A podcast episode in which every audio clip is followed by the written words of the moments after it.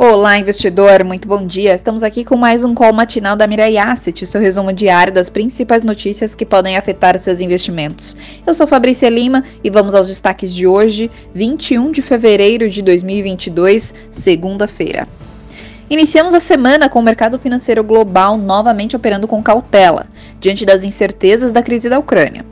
Está sendo preparado o um encontro entre os presidentes da Rússia e Estados Unidos, intermediada pelo presidente da França nessa semana, mas nada ainda foi confirmado. Hoje é feriado nos Estados Unidos, feriado do Dia do Presidente, que fecha os mercados no país. Na agenda econômica dessa segunda-feira, os destaques ficam com o anúncio do Banco Central da China sobre manutenção de suas taxas de juros de referência para o empréstimo de curto prazo, que está em 3,70%, e de longo prazo, que está em 4,60%. Na zona do euro saíram os indicadores de PMI de fevereiro.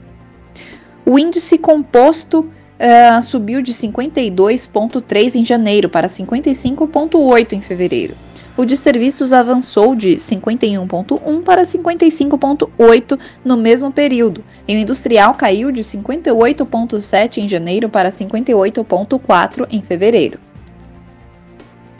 Nos Estados Unidos, a agenda é vazia por conta do feriado.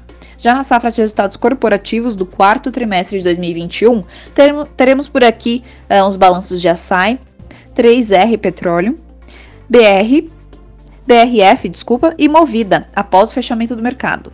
E os nossos analistas fundamentalistas aguardam um pregão de uh, relativa volatilidade para o Ibovespa diante do movimento de cautela de seus pares no exterior.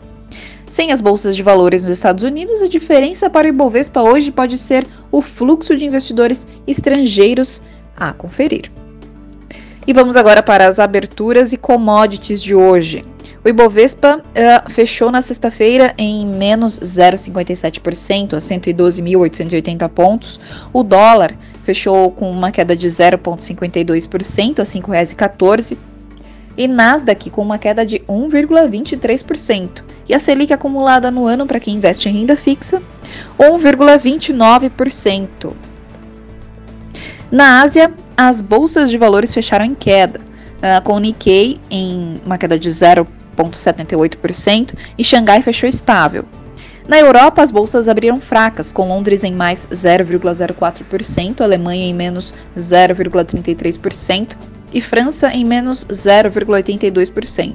Nos Estados Unidos, os futuros das bolsas de valores abriram fracos, com Dow Jones com uma queda de 0,01%, S&P com uma queda de 0,06% e Nasdaq com uma queda de 0,42%.